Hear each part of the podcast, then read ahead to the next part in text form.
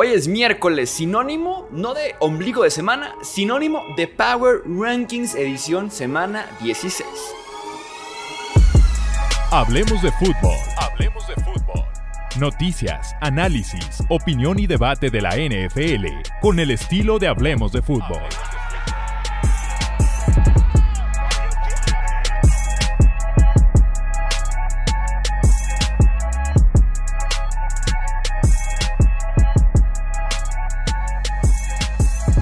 Amigos, ¿cómo están? Bienvenidos a una edición más del podcast Hablemos de Fútbol. Yo soy Jesús Sánchez y sí, estamos en el día miércoles, estamos en día de Power Rankings, momento de numerar del peor al mejor equipo de la NFL actualmente y qué semanita tuvimos sobre todo como para el top 2, top 3, ¿eh? Se vienen unos Power Rankings bastante interesantes. Tenemos que arrancar, eso sí, por el puesto número 32, no como ansias, con los Washington eh, Commanders en el puesto 32 porque Sam Howell fue enviado a la banca durante el partido en contra de los Rams. Jacoby Brissett lo hizo mejor. A pesar de eso, Howell será titular en la próxima semana. Brissett regresa a la banca y su defensiva una semana más siendo expuesta por un ataque como lo hizo los Rams. En el 31 los Panthers que ganaron. Aplauso para Panthers que ganaron y porque salen de ese último lugar. Por 4 dólares podías entrar al estadio. Yo siempre he creído, por más que estuviera nevando, lloviendo, diluvio, riesgo de muerte en el estadio, yo estaría ahí por 4 dólares. Ni modo que no te pongas triple capa de ropa, un buen poncho, incluso hasta un paraguas, porque no había nadie en la fila de atrás como para que le estorbaras. Y bro, ve y mójate a pesar de que tengas que ver a Desmond Reader. En el puesto número 30 pondremos a los Arizona Cardinals. Eh, Tres de los cuatro touchdowns que lanza Brock Purdy en este partido en contra de Arizona fueron totalmente descubiertos los wide receivers e incluso también McCaffrey en dos de ellos. Entonces tienen que mejorar bastante la defensiva para el siguiente año. En el 29 pondremos a los New England Patriots. Eh, la ofensiva con menos puntos en 12 años en la NFL. Así de mal ha sido la ofensiva, tanto por corebacks como por wide receivers, tight ends, línea ofensiva y también sistema ofensivo no están tan abajo porque le dieron cierta competencia a los Chiefs durante por lo menos dos, tres cuartos a lo mucho. En el 28 pondremos a los New York Jets. Aaron Rodgers oficialmente no regresa. Nos mintió nos engañó. Muchos, sin duda alguna, tienen esta creencia de que solamente lo hizo para mantenerse ahí en las noticias, para que las personas creyeran que era un tipo sobrenatural, que una vez más Rogers venciendo a la ciencia, a la medicina moderna, sus métodos, su ayahuasca, escuchar los sonidos de los delfines mientras estaba tomando rehabilitación. Entonces, muchos tienen esa teoría negativa sobre Rogers. Yo no la descarto porque Rogers es raro y porque Rogers es un personaje difícil de comprender. Pero al final de cuentas no va a regresar este año porque los Jets están fuera de contienda y porque Rogers dijo que son 3-4 semanas más para sentirse al 100%. Creo yo que si hubieran estado todavía en la contienda, hubiera tal vez empujado por jugar a pesar de que no estaba al 100%. No tiene ningún maldito sentido jugar con la temporada de los Jets así y con la línea ofensiva de los Jets así. En el 27 pondremos a los Chargers de Los Ángeles. Adiós Brandon Staley, adiós Tom Telesco. Gracias por desperdiciar un par de años de Justin Herbert y de talento que tenían ese, esa franquicia de los Chargers. Se viene una reconstrucción en Los Ángeles. En el 26 pondremos a los Tennessee Titans. Will Levis lesionado. Veremos si juega Ryan Tannehill. Derrick Henry tuvo 0.6 yardas por acarreo en contra de Houston. Es agente libre al final del año y el tipo está hablando ya como si fuera una despedida, lo cual tiene, tiene bastante lógica, la verdad. En el 25 pondremos a los New York Football Giants. Se cayó un poquito el hype de Tommy DeVito, el quarterback eh, italiano de los eh, Giants porque la defensiva de Nueva Orleans y el Superdome fueron demasiado para este ataque de Nueva York. En el 24 pondremos a los Minnesota Vikings. Nick Mullens llegó para quedarse por menos en el cierre de temporada como quarterback de Minnesota. Qué lástima lo que pasó con este equipo, con Kirk Cousins, con Justin Jefferson, porque apenas están agarrando ese ritmito y pues están ahorita perdidos sin lugar a dudas. En el 23, más porque han ganado por 11 puntos, 10 puntos, cuando quedaban como 3 minutos por jugar en Cincinnati. En el 23 colocaremos a los Raiders de Las Vegas con eh, su, su paliza su paliza 63 a 21 a los Chargers, aprovechándose justamente de un equipo moribundo, un equipo que le estaba tendiendo la cama. Dijeron, ¿sabes qué? nosotros vamos aprovechando, influimos estadísticas y hagamos un caso para que se mantenga Antonio Pierce como head coach para el siguiente año. En el 22 pondremos a los Atlanta Falcons que perdieron en contra de los Panthers, Dios mío santo, Desmond Reader enviado por segunda vez a la banca. Ya cuando te mandan a la banca dos veces por Taylor Heineke, es una señal de que jugar quarterback en la NFL tal vez no es lo tuyo, tal vez no es tu fuerte. En el 21 pondremos a los Pittsburgh Steelers.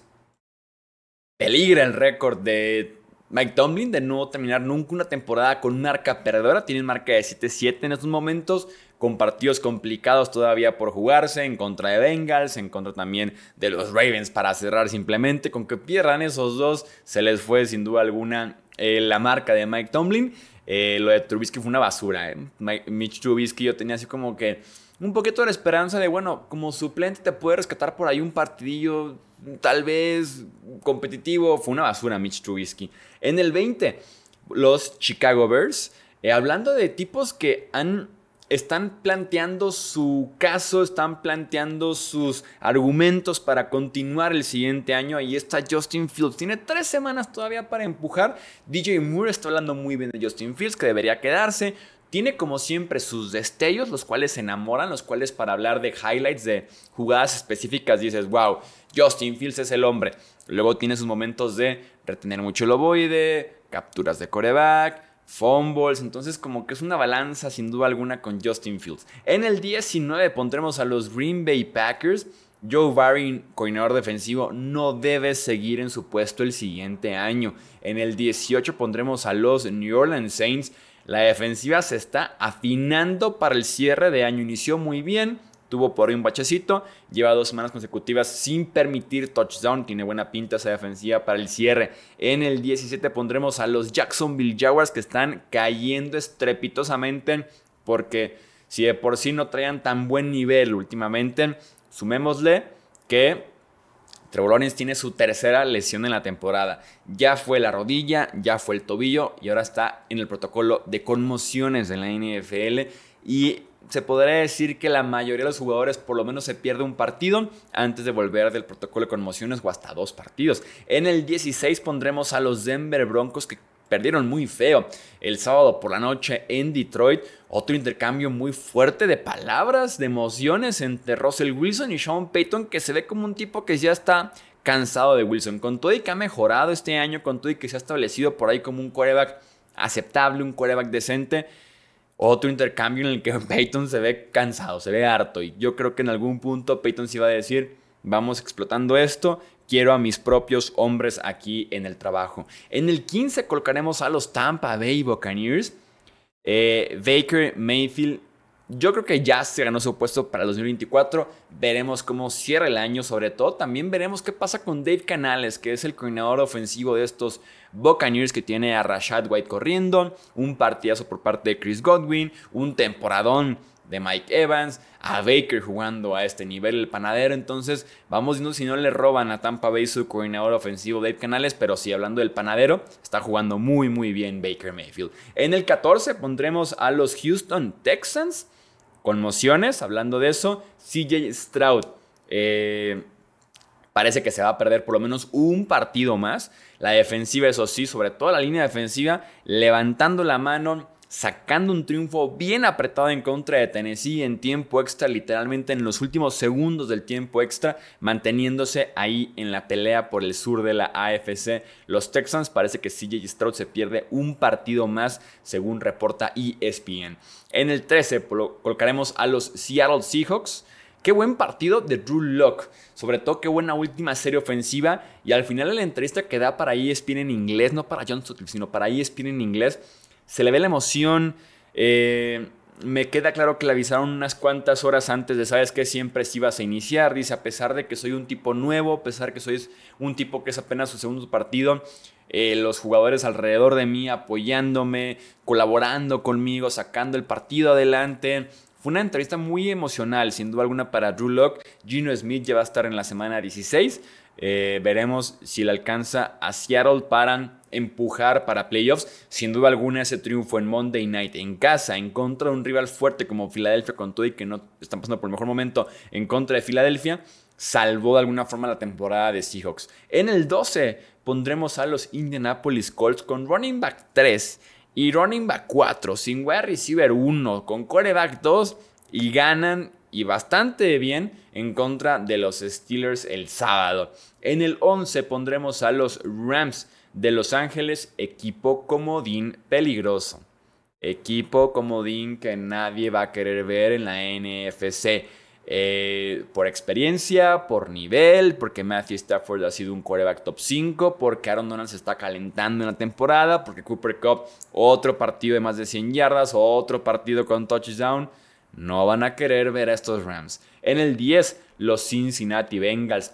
T. Higgins al rescate de los Bengals con dos touchdowns, incluyendo uno para empatarlo brutal. El regresar por el ovoide, ganar en el brinco, estirarse por la zona anotación eh, un gran partido de T. Higgins. Lástima que ha sido un mal año para T. Higgins entre lesiones y falta de producción. Y lástima lo digo porque va a ser agente libre, no llega con sus mejores credenciales al mercado, a menos de que cierre fuerte la temporada y tal vez un partito por ahí de playoffs. En el 9, hablando de playoffs, quien está empujando por playoffs es Joe Flaco y estos Cleveland Browns. Lo que están jugando en ese cierre de temporada a Mari Cooper y David Njoku son sin duda alguna los dos más beneficiados de este regreso a, un nivel aceptable por parte de Joe Flacco. En el 8 pondremos a los Philadelphia Eagles, creo que lo más bajo que han estado en todo el año. Eh, no hay compromiso, dice Jalen Hurts. Yo estoy de acuerdo en ese sentido, se ve como un equipo desinteresado, se ve como un staff de cocheo desinteresado, siempre la misma jugada ofensiva, siempre la misma jugada defensiva. Yo también le diría a Jalen Hurts, tampoco hay mucho nivel y cuidado con el de este año. 17 entregas de balón de Jalen Hurts esta temporada, incluyendo dos intercepciones en Monday Night Football, que fueron súper evitables, pases eh, innecesarios en la situación en la que se encontraban, que estaban bien cubiertos, muy flotados, que le dieron la chance al safety claramente de poder hacer la jugada. En el 7 pondremos a los Kansas City Chiefs. Regresa Isaiah Pacheco, lo cual son excelentes noticias para Kansas City. Deben de centrarse en correr el ovoide para esconder su debilidad que son los wide receivers y los tight ends. En el 6 pondremos a los Buffalo Bills más James Cook. Cuidas de esa forma los turnovers, que también Josh Allen tiene 17 este año, eh, eh, que también es co-líder junto a Jalen Hurts de la NFL en la categoría. Y también cuida sobre todo a tu defensiva que entre lesiones, cambio de coordinador, sistema y demás ha sido difícil este año defensivo para Buffalo. Si corres el ovoide, tu defensiva también puede beneficiarse bastante de eso. En el puesto 5 pondremos a los Dallas Cowboys su defensiva terrestre completamente expuesta. Tienen un problema grave los Cowboys porque tienen marca de 3 ganados y 4 perdidos fuera de casa.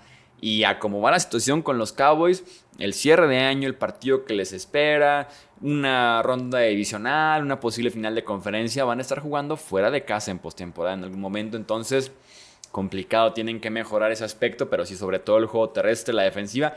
Y no hay mucho más que puedan hacer ya porque ya no es como que te hagan un nuevo linebacker, un nuevo tackle defensivo. No, simplemente no. En el 4 pondremos a los Detroit Lions. Aquí la pregunta es, ¿confiamos en Jared Goff para enero? ¿Tenemos la confianza de que Goff va a rendir en playoffs en enero? Quiero ver eso por parte de los Lions porque su defensiva necesita de Jared Goff. En el 3, los Miami Dolphins. La defensiva de Big Fangio se está prendiendo. Siempre pasa lo mismo con Big Fangio. Es un gran coordinador defensivo con un sistema complejo, un sistema que requiere de cierto tiempo para poderlo establecer bien y que, los jugadores lo puedan masterizar, que los jugadores puedan agarrar experiencia en el sistema. Iniciaron lento y está jugando ahora muy bien esa defensiva de los Dolphins. Bradley Chop tuvo un partidazo en contra de los Jets de Nueva York y Tua, conjunto a Jalen Waddle, levantaron por ahí la ausencia de Tariq Hill. En el puesto 2 pondremos a los Baltimore Ravens. Qué lástima que Keaton Mitchell, corredor eh, novato, fuera el resto del año lesionado de la rodilla. Es el segundo corredor que pierden los Ravens junto a J.K. Dobbins, queda Gus Edwards, queda Melvin Gordon, que sin duda alguna es peligrosísimo con sus fumbles, pero sí, lástima para ese ataque terrestre de los Ravens. Y en el puesto número uno, repitiendo, no hay ninguna duda al respecto, los San Francisco 49ers. ¿Quién los detiene? ¿Quién detiene a Niners? Ya son campeones, bueno, ya tienen su lugar en playoffs Después ya son campeones del oeste de la NFC. Y muy pronto van a ser campeones de la NFC. Y muy pronto van a ser campeones de la NFL. Vamos a dejar hasta aquí este Power Ranking de semana 16. ¿Qué opinas? Déjame tu comentario, déjame saber tu opinión en comentarios en del top 3, del top 5, donde pondrías a Buffalo, a Dallas, a Filadelfia, qué haces con los Browns, con los Bengals. Te leo en comentarios que se arme el debate sano. Síguenos en redes sociales, suscríbete aquí al canal y ya sabes, esto es Hablemos de Fútbol. Yo soy Jesús Sánchez. Hasta la próxima. Gracias por escuchar el podcast de Hablemos de Fútbol. Para más, no olvides seguirnos en redes sociales y visitar hablemosdefutbol.com.